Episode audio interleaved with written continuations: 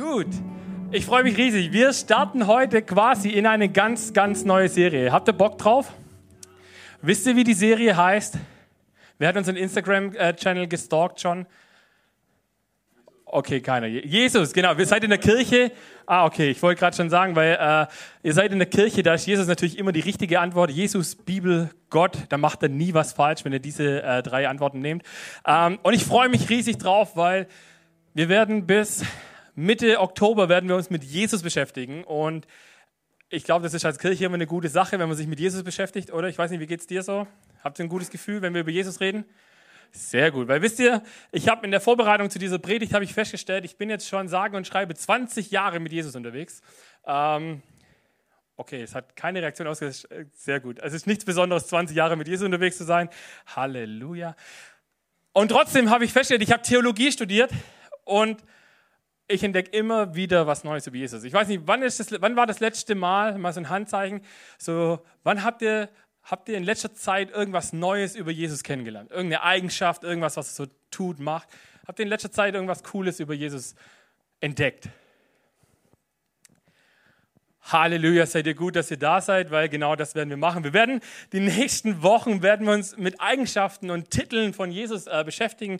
Ähm, ich darf heute anfangen mit einem ziemlich coolen Thema, aber wir werden ganz verschiedene Themen anschauen. Ich will, bevor wir so richtig einsteigen, ich habe euch mal die ganze Themenliste mitgebracht für den Anfang. Warte mal, den Zettel schmeiße ich mal irgendwo anders hin. Brauche ich jetzt gerade noch nicht. Genau, wir starten nämlich nicht, also das sage ich am Schluss, das Thema, mit dem wir heute starten, aber unter anderem wird es darum gehen, Jesus mein Rabbi. Ich weiß nicht, was der, Begriff Rabbi sagt oder nicht, aber es ist auf jeden Fall lohnenswert, sich das anzuhören. Ähm, Jesus mein Heiler. Oder Jesus mein Freund. Jesus mein Retter. Ich weiß nicht, ob du verstanden hast, dass du einen Retter brauchst, der Jesus heißt. Wenn nicht, sei auf jeden Fall die nächsten Wochen da, weil es wird sehr interessant. Ähm, Jesus als mein Gott. Wisst ihr, ich finde es immer wieder spannend, dass wir mit Jesus unterwegs sind und auch als Kirche unterwegs sind, dass wir immer, wir betonen ja immer so schön noch diese Freundschaftsgeschichte mit Jesus, was super wichtig ist, aber wir vergessen manchmal, dass Jesus eben auch Gott ist.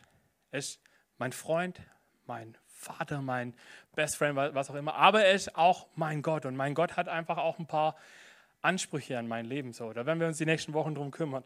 Und heute sprechen wir über Jesus, mein Prophet. Und ich weiß nicht, was das Wort Prophet mit dir macht, aber Jesus wurde immer wieder mal als Prophet bezeichnet. Und wer von euch, ich weiß nicht, ich frage mal so in die Runde, gibt es jemanden hier im Raum, der gesagt hat, er würde mal gerne ein Prophet sein? Also hast du schon mal diesen inneren Wunsch gehabt, dass er sagt, ich möchte Prophet sein, kurzes Handzeichen, auch im Stream, gerne eine Eins oder eine, ja, okay, da gab es eine Handzeichen, sehr gut. Ähm, ich wollte immer nie Prophet sein, weil Prophet, sorry, ist ein richtiger Kackjob. Weil du musst immer dann kommen, wenn alles schon im Argen liegt. Also wenn es nicht mehr, wenn, wenn, es gibt ein Schema, das möchte ich euch gleich mal erzählen, weil im Alten Testament gibt es ganz viele Propheten und es gibt ganze Bücher. Es gibt, ähm, es gibt zwölf Prophetenbücher und nochmal vier große, zwölf kleine Propheten, vier große Propheten. Und überall geht es um Propheten. Und die Aufgabe eines Propheten war immer, der wurde dann geschickt, wenn das Volk Gottes völlig auf dem Abweg war. Und wisst ihr, es gibt ein Schema, das habe ich erkannt. Ich weiß nicht, ob euch das schon mal aufgefallen ist, wenn ihr das lest.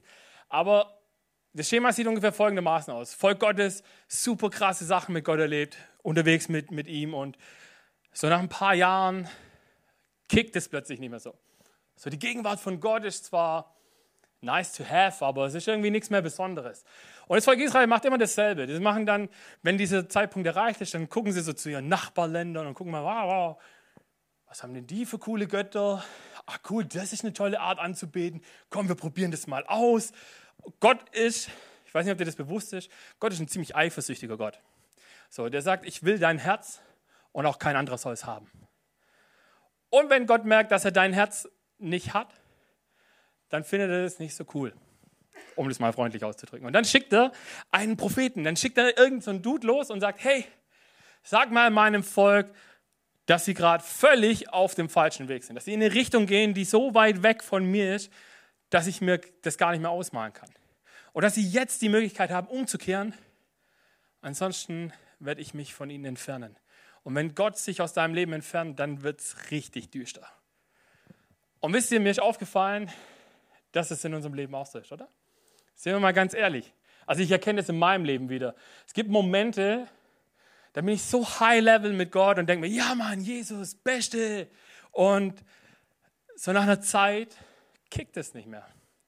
Dann kommst du vielleicht in die Church und denkst, ah, der Worship war heute, pff, naja, ja, nice to have, aber pff, Spoiler-Alarm, Worship ist nie für dich. Wenn du Worship nicht gut findest, habe ich kein Problem damit, weil er muss Gott gefallen. Aber äh, mir geht es manchmal selber so. Ich sitze hier und dann denke ich mir, okay, Gott kickt irgendwie heute nicht so richtig. Ah, war er wohl wirklich da? Hm.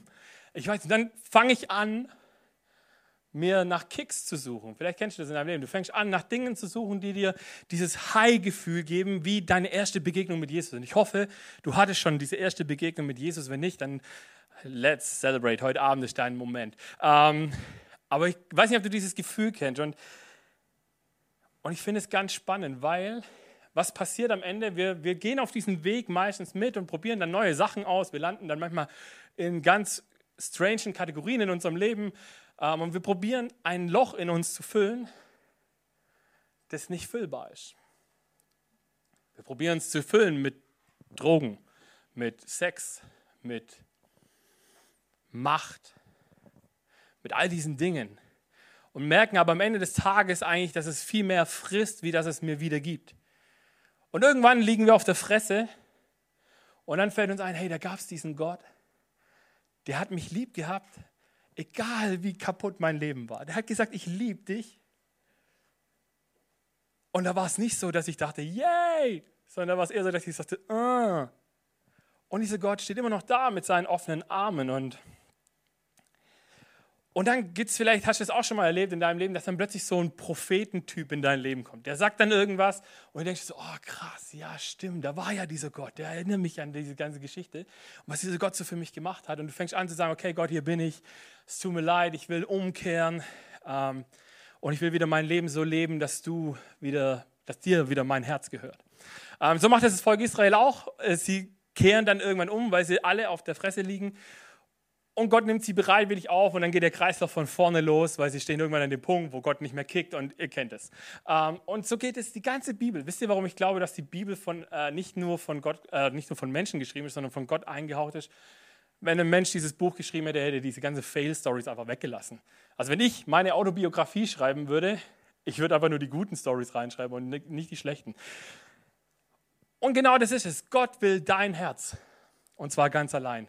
Und wenn er das nicht haben kann, wenn du es mit anderen Dingen füllen möchtest, dann wird Gott eifersüchtig. Und Gott schickt dir gerne mal Menschen über den Weg, die dir dann sagen, hey, guck mal, da hinten ist dieser Du, dieser Gott, dieser Jesus, der eigentlich Bock hat, in deiner Nähe zu sein.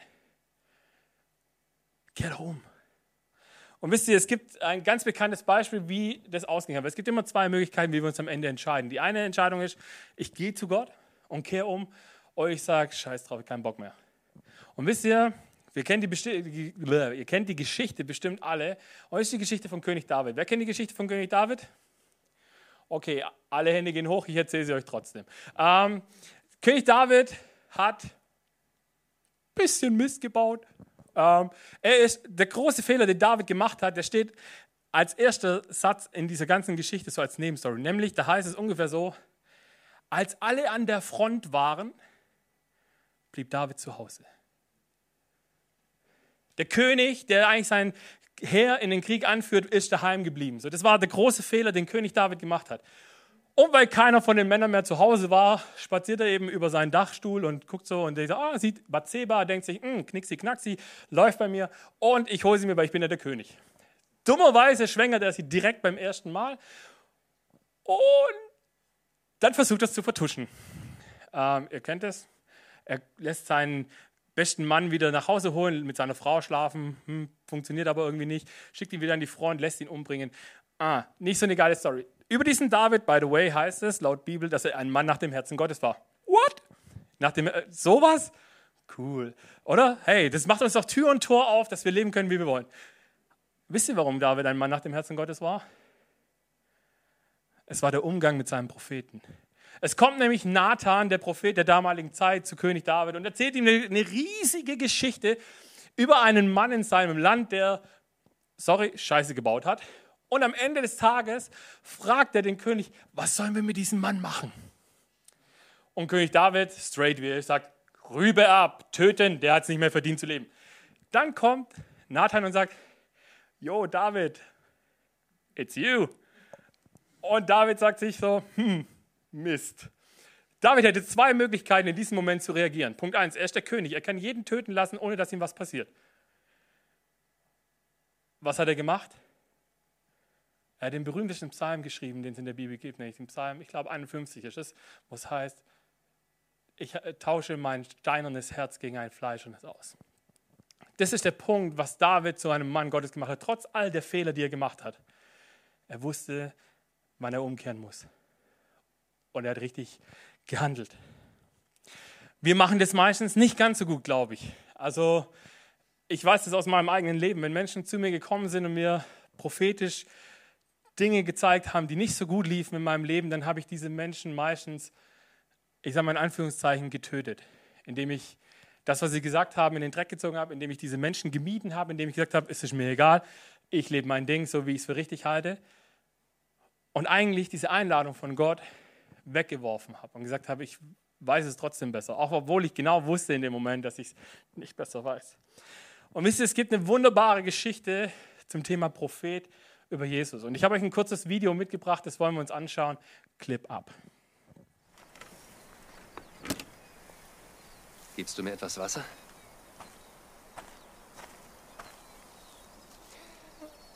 Hast du mich verstanden?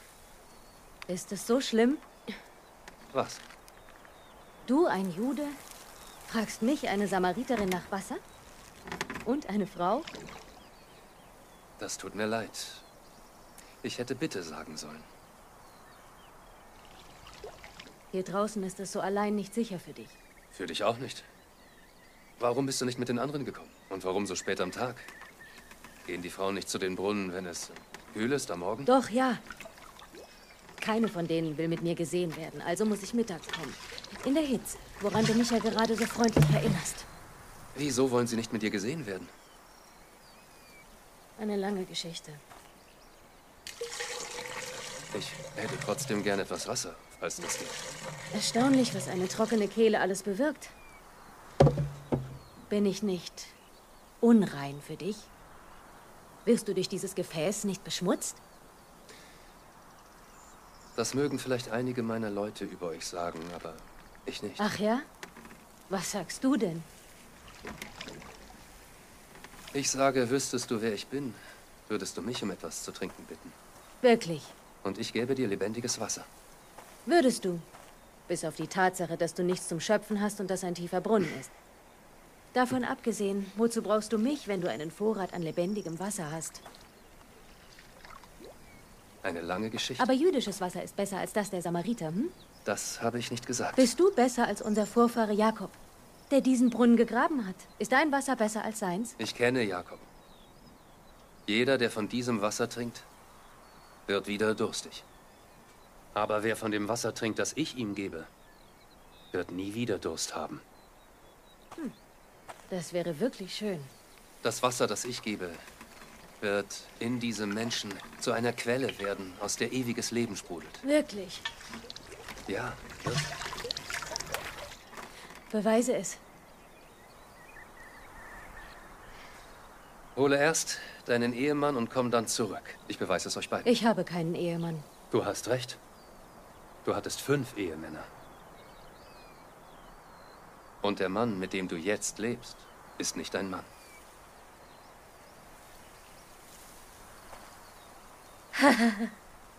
ich verstehe. Du bist ein Prophet und du hältst mir eine Predigt. Nein. Eigentlich ist das Gute daran, allein herzukommen, dass ich dem Urteil der anderen entgehe. Ich bin nicht hier, um dich zu verurteilen. Ich habe Fehler gemacht.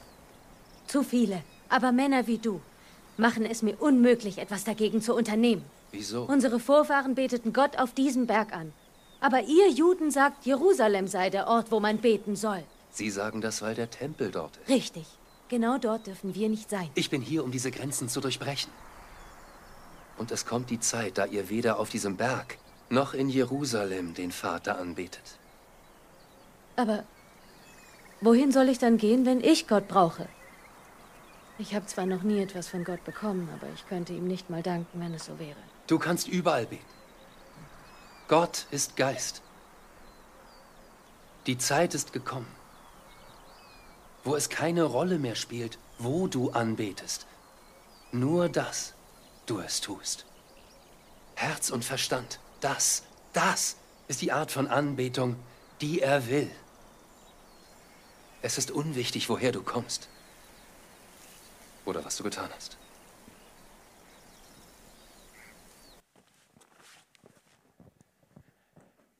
Es ist unwichtig, woher du kommst oder was du getan hast. Ich liebe diesen Satz. Ich weiß nicht, wer von euch hat The Chosen gesehen? Ähm, wir werden das als Small Groups jetzt machen, auch gerne.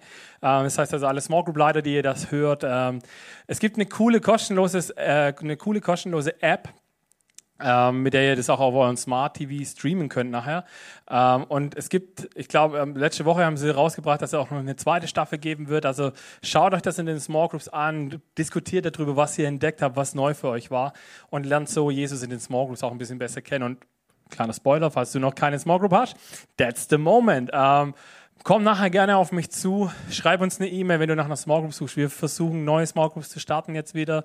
Ähm, wir können dich aber auch in bestehende Small Groups mit reinpacken. Äh, ähm, sei einfach mit dabei, weil es ist so, so wichtig, dass wir unser Leben in Small Groups, in Kleingruppen teilen. Genau, wir gehen mal ein bisschen rein. Wir sind in Johannes 4, diese Geschichte. Wir gucken uns jetzt ausschnitthaft ein bisschen das an, was wir gerade in diesem Videoclip gesehen haben. Es ist die Geschichte von der Frau am Brunnen. Und lassen wir uns, lesen wir einfach nochmal zusammen mal den ersten Part in Johannes 4, 9 und 10. Die Frau war überrascht, denn normalerweise wollten Juden nichts mit den Samaritern zu tun haben. Sie sagte, du bist doch ein Jude, wieso bittest du mich um Wasser? Schließlich bin ich eine Samarita äh, samaritische Frau. Jesus antwortete ihr, wenn du wüsstest, was Gott dir geben will und wer dich hier um Wasser bittet, würdest du mich um das Wasser bitten, das du wirklich zum Leben brauchst und ich würde es dir geben. Ihr müsst ein bisschen den Kontext verstehen, warum das eine besondere Situation ist. Jesus, jüdischer Mann und diese samaritanische Frau, da gab es so ein Juden-Samariter Culture Clash, nennen wir es mal so. Also, die haben sich gehasst. Warum? Weil Gott irgendwann mal gesagt hat, dass sein Volk, sein heiliges Volk heilig sein soll, indem es unter sich bleibt. Und es aber ein paar gab, die gemeint haben, lass mal den Nektar von einem anderen Volk probieren und gucken, was daraus passiert. Es war quasi ein Mischvolk aus Juden und Nichtjuden und das äh, hat den Juden nicht gefallen. Und eben war diese Frau als erster Punkt, warum es komisch war, dass die beiden überhaupt miteinander gesprochen haben, eine Samariterin. Dann war sie dafür bekannt, dass sie in Sünde gelebt hat äh, in der damaligen Zeit. Und sie war an einem öffentlichen Ort. Und jetzt kommt eben dieser Punkt, kein anständiger jüdischer Mann, und Jesus war ja ein anständiger jüdischer Mann, würde normalerweise mit dieser Frau sprechen. Und hier kommt ein ganz wichtiger Punkt. Vielleicht habt ihr diesen Satz gehört, der fiel so nebenbei, wo, gesagt, wo Jesus gesagt hat, ich bin hier, um die Grenzen zu brechen von diesem, du darfst nur, oder man kann nur in Jerusalem im Tempel anbeten. Wir können überall anbeten. Und das ist eigentlich das Schöne für heute, für uns heute. Die gute Nachricht, das Evangelium von Jesus, dass Jesus ans Kreuz gegangen ist für deine und meine Schuld. Das ist eine Nachricht, die muss jeder hören, egal welche Rasse du hast, egal welches Geschlecht du hast, welche sozialen Status du hast. Es ist völlig wurscht, wer du bist und was du getan hast. Du musst das Evangelium hören. Und wir, die wir Jesus nachfolgen, haben die Aufgabe, jedem bei jeder Gelegenheit von diesem Jesus und dieser, äh, diesem Evangelium zu erzählen. Warum? Weil Jesus die Grenzen gebrochen hat und gesagt hat, da gehen wir jetzt in der Message nicht tiefer drauf ein, aber Jesus hat gesagt, wenn wir in Wahrheit und im Geist anbeten, das ist A, das, was Gott will, und B, heißt es, wir können überall anbeten. Egal hier im Kino, in einer Kirche, auf der Straße, egal wo du bist, du kannst überall anbeten, wenn du Jesus in deinem Herzen hast. Vielleicht, hast du, und vielleicht fragst du dich gerade auch, was Jesus eigentlich mit diesem lebendigen Wasser meint. Im Alten Testament gibt es ganz viele Verse, die berichten, dass Gott lebendig und lebendiges Wasser ist. Es gibt zum Beispiel einen Psalm, in Psalm 1 heißt es, wer äh, im Wort Gottes gegründet ist, der ist wie ein Baum, der in einem Fluss äh, angesiedelt ist und der das ganze Jahr Frucht bringt. Das ist die Gegenwart Gottes in unserem Leben. Wenn wir Gott in unserem Leben haben, dann, haben, dann werden wir Frucht bringen. Und zwar gute Frucht und nicht nur nicht irgendwelches anderes Zeug. Und das Krasse ist, in dem Moment, wo Jesus sagt, ich kann dir das geben, sagt er eigentlich seinen ganzen Auftrag schon und sagt, A, er ist was Besonderes, B, er hat einen speziellen Auftrag und C, er ist der von Gott Gesandte, weil es kann nur dieser Jesus. Und dieses lebendige Wasser hat, uh, obviously, nichts mit dem Wasser zu tun, mit dem wir uns äh, unseren Durst stillen, sondern es hat was für, es ist ein Trinken für unsere Seele.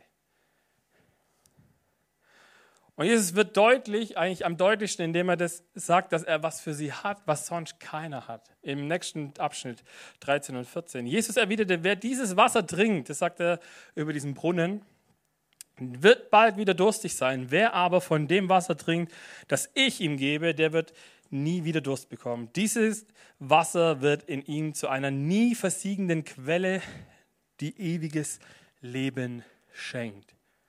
Wow. Wisst ihr, diese spirituellen Dinge, Funktionen in unserem Leben lassen sich ganz gut mit den physischen, natürlichen vergleichen. Wir, unser Körper hat Hunger und Durst. Das heißt, wir müssen anfangen, irgendwas zu essen und irgendwas zu trinken, weil sonst leben wir nicht besonders lange. Seid ihr da mit mir eins? Ja, gut. Genauso braucht es unsere Seele. Unsere Seele braucht Nahrung. Sie braucht geistige Nahrung. Sie braucht Essen und Trinken. Und wie füttern wir jetzt unsere Seele?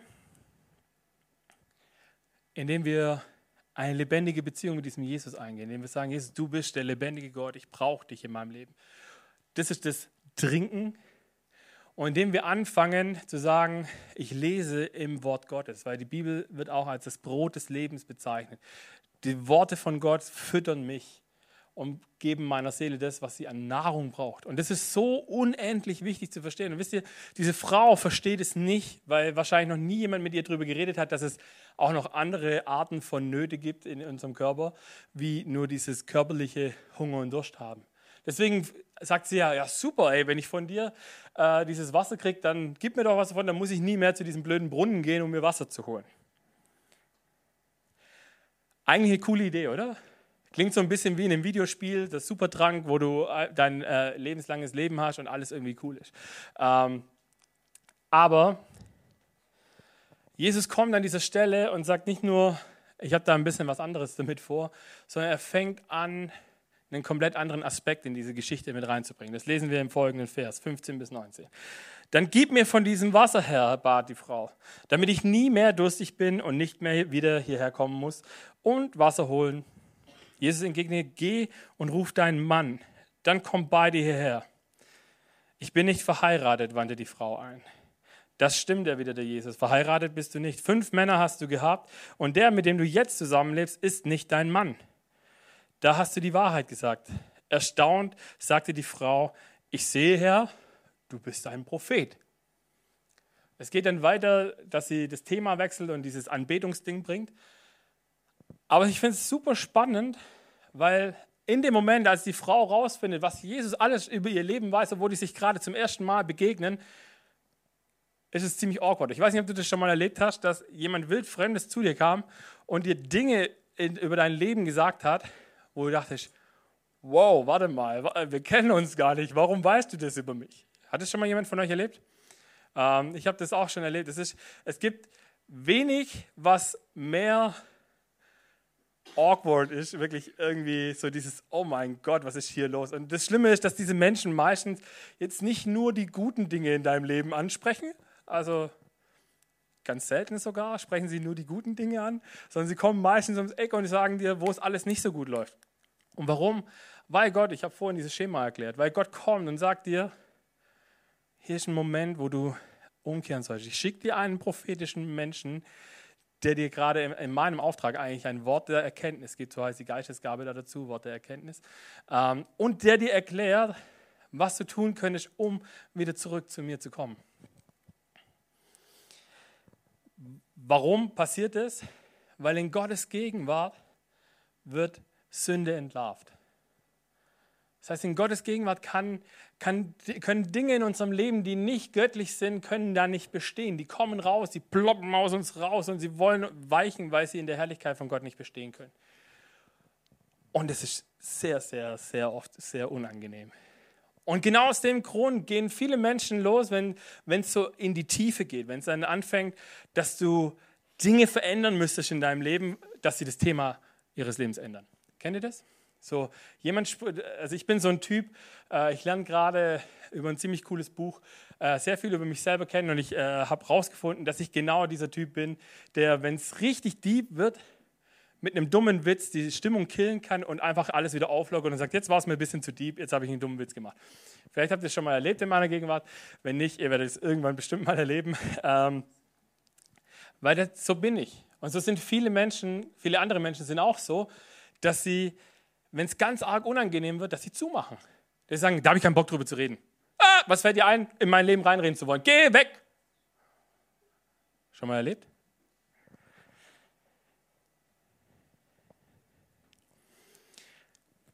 Die Frau am Brunnen, die fühlt genau das. Jesus kommt und zeigt auf einen Punkt in ihrem Leben, auf den sie ganz und gar nicht stolz ist. Das sehen wir an ihrer Reaktion. Weil wenn sie sagt, wäre mir, ist mir eigentlich egal, wie viele Typen ich hatte, dann hätte sie gesagt, ja gut, ich, ich hole mal meinen Mann, das passt schon. So, nein, sie weiß ganz genau, dass es nicht, nicht in Ordnung ist. Und wisst ihr, es gibt eine, eine Besonderheit an dieser, an dieser Frau und die möchte ich mit euch mal ein bisschen anschauen. Nämlich weist diese Frau ganz viele Kriterien auf, die man heute nach heutigen psychologischen Erkenntnissen ähm, einstufen würde als schwer abhängig. Nämlich folgende Punkte sehen wir da. Hat, wir haben es vorhin in dem Clip gehört, nicht nur die Juden hätten sie gemieden, auch ihre, also sie meidet die Menschen da an dem Brunnen und andersrum ist es wahrscheinlich ziemlich genauso. Denn sie geht, erstes Indiz für, ein, für, für Abhängigkeit ist, äh, du gehst zu einem Zeitpunkt an einen bestimmten Ort, um dir dein Zeug zu holen, wo du auf so wenig wie möglich Menschen triffst.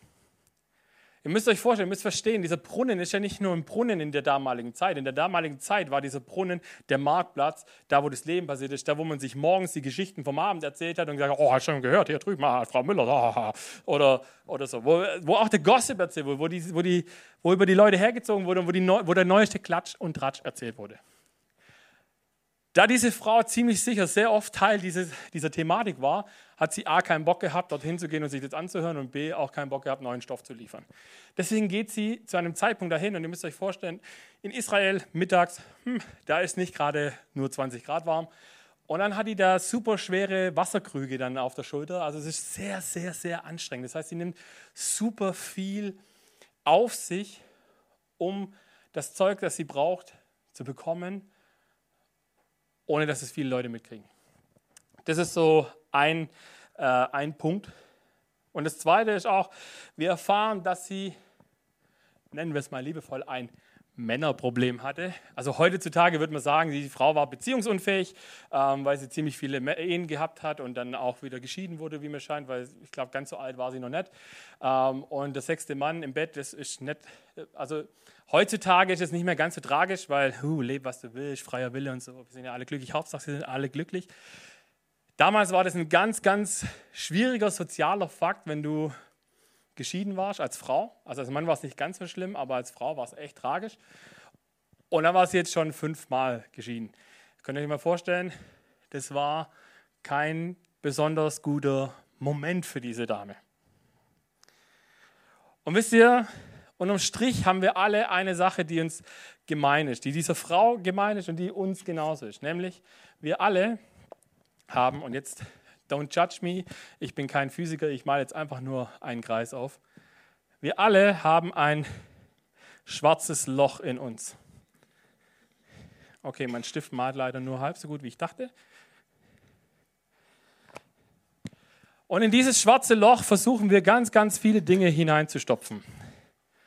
Diese Frau hat versucht, dieses Gefühl von, weiß ich nicht, ich werde nicht geliebt, oder ich bin nichts wert, ähm, hat sie versucht, dort reinzustopfen in dieses Loch.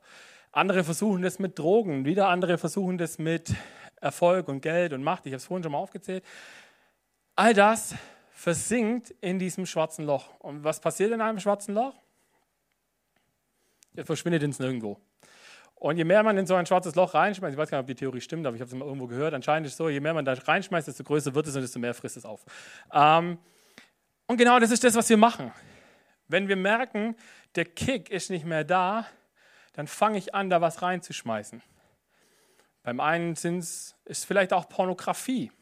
Beim nächsten ist es äh, Geltungssucht. Egal, sucht euch irgendwas aus. Machen wir mal drei Punkte hin und du kannst alles einfügen, was du willst. Jemanden beeindrucken zu müssen. Äh, das Gefühl zu haben, nicht genug zu sein. Du tust irgendwas, um dieses Gefühl auszumerzen. Und am Ende haben wir das, glaube ich, alle schon mal erlebt, dass in diesem schwarzen Loch einfach nur Schmerz lauert. Je mehr ich reinschmeiße, desto schlimmer wird es. Und je mehr ich versuche, aus meiner eigenen Kraft dieses schwarze Loch zu, zu füllen, umso schlimmer wird es, weil dieses schwarze Loch wird niemals satt. Das ist nicht irgendwann aufgefüllt. Und wir haben auch eine Stärke da drin, dass wir ab und zu dann, wir gehen wir zu Jesus und dann legen wir es ihm vors Kreuz und dann haben wir wie so eine Decke drüber und dann gibt es das schwarze Loch nicht mehr.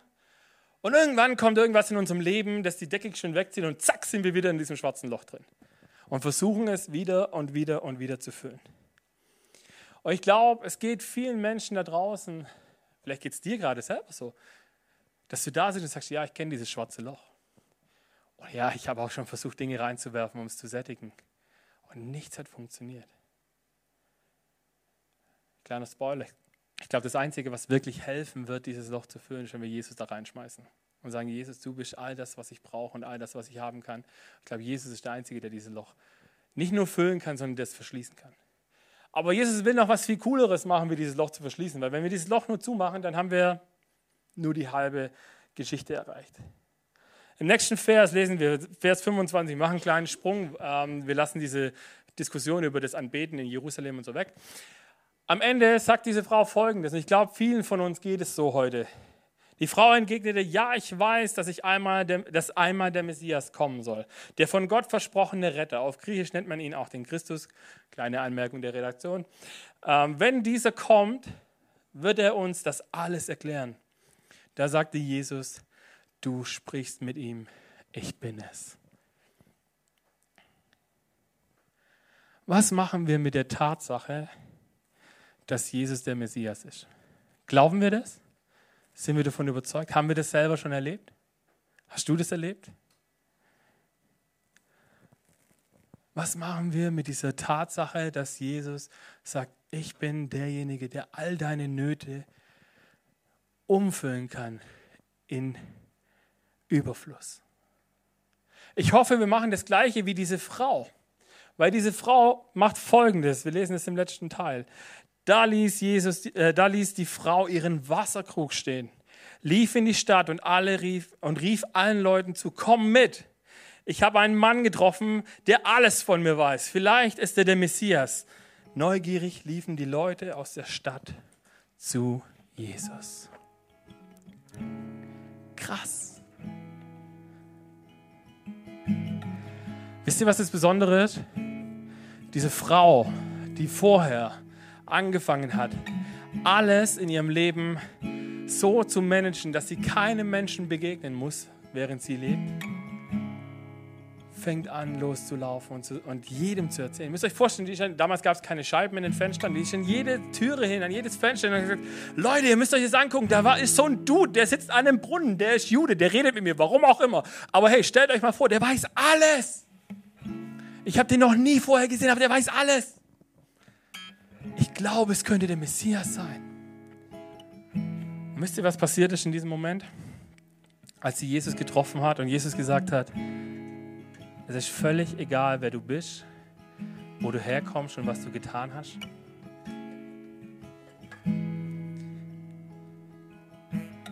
Er hat aus diesem schwarzen Loch eine Quelle gemacht. Und was ist der Unterschied zwischen einem schwarzen Loch und einer Quelle? Wer weiß es?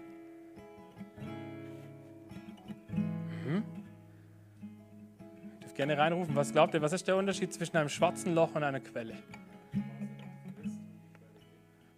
That's it. Und wie lange gibt die Quelle? Für immer. Jesus sagt, das lebendige Wasser, das ich euch gebe, soll zu einer Quelle werden, die niemals endet. Ihr müsst euch vorstellen, Jesus macht aus diesem schwarzen Loch eine Quelle, aus der lebendiges Leben fließt. Was wird passiert sein? Es wird nicht so richtig überliefert. Was wird passiert sein? Die Leute sind neugierig, sie kommen zu Jesus. Sie sind alle Volk, das von Juden gehasst war bis dato. Sie erkennen, dass Jesus der Messias ist. Sie treffen den Mann, der Liebe verkörpert und sagt, egal wo du bist, egal wie es dir geht, egal was du getan hast, du bist bei mir willkommen. Das ist das, was seine Begegnung mit Jesus macht. Wir werden von, einer, äh, von einem schwarzen Loch, das alles um uns herum zerstört, hoffentlich zu einer Quelle, die ewiges Leben bringt. Die Menschen erzählt, was ich erlebt habe, will ich euch auch gönnen. Was ich erlebt habe, dieses schwarze Loch, das in mir drin ist, das jetzt zu einer Quelle geworden ist, ich will, dass jeder von euch das auch erlebt. Was hat die Begegnung mit Jesus in deinem Leben gemacht? Hast du ihn getroffen und hast danach so weitergemacht wie vorher auch? Oder haben sich Dinge in deinem Leben verändert, weil du diesen Jesus kennengelernt hast? Hast du Entscheidungen getroffen, wo du sagst, die sind vielleicht nicht populär draußen in der Welt, aber sie haben meiner Seele gut getan? Vielleicht brauchst du diese Begegnung mit diesem lebendigen Gott, mit diesem Jesus, mit diesem Mann, der dein schwarzes Loch in eine Quelle verwandeln kann. Und ich will dich ermutigen heute Abend, dass du eine Entscheidung triffst. Dass du, sind wir ehrlich, jeder von uns hat dieses schwarze Loch in sich. Ich bin ganz ehrlich, ich habe dieses schwarze Loch in mir. Wir werden jetzt gleich einen Song singen. Ich lade dich ein, dort hinten in der Ecke ähm, gibt es Papier und Stifte. Vielleicht nutzt diesen ersten Teil des Songs und frag Gott, falls es dir nicht schon lange bewusst ist, was dein schwarzes Loch ist. Und dann lade ich dich ein, schreib es auf, falte den Zettel zusammen, schmeiß ihn in diese, äh, da steht so eine, äh, so eine Box daneben und triff heute Abend diese Entscheidung, dass, dass Jesus dein schwarzes Loch ausfüllen darf. Und dann werde ich nachher noch dafür beten. Deswegen, die Band kann jetzt nach vorne kommen, wir starten gleich in den Song, aber ich bete noch kurz mit uns. Habt ihr Bock? Komm mal. Jesus, ich danke dir für deine Gegenwart. Und ich danke dir, dass du derjenige bist, der unser Leben verändern möchte. Ich danke dir, dass du derjenige bist, dessen, wo wir einen Moment in deiner Gegenwart nur brauchen, dass unser schwarzes Loch in eine Quelle verwandelt wird, Jesus. Und ich bete, dass du jetzt ganz deutlich zu jedem Einzelnen von uns sprichst und uns zeigst, was sind diese Punkte oder was ist dieser eine Punkt, der dieses schwarze Loch darstellt und dass wir diesen Mut haben, es dir zu geben. Dass wir diesen Mut haben und sagen, Jesus, verwandle das in meine Quelle. Verlang, fang an, dein Verlangen, dass du versuchst, mit irgendwas zu füllen, in ein Geben zu machen. Wo du anfängst zu sagen, hey, das war mein Punkt im Leben. Der hat alles aufgefressen weil was passiert am Ende des Lebens, wenn wir dieses schwarze Loch immer und immer zu füllen? Es wird nur Zerstörung und Tod in unser Leben bringen. Wenn wir abhängige Menschen anschauen, die so richtig abgestürzt sind und echt quasi kein Gefühl mehr für, da geht es noch einen Weg zurückgeben, dann erkennen wir immer, dass sie nicht nur ihr Leben zerstören, sondern dass sie anfangen, alles, was sie haben, in dieses schwarze Loch zu schmeißen, und ihre Familie opfern, ihre Freunde opfern und ein ziemlich, ziemlich beschissenes Leben führen. Und Jesus sagt, ich habe ein Leben der Fülle für euch. In Johannes 10, 10 heißt es, der Dieb kommt, um zu stehen und zu schlachten und zu vernichten. Und Jesus sagt, ich bin gekommen, um euch das Leben zu geben im Überfluss. Im Überfluss. Die Quelle darf überfließen. Amen.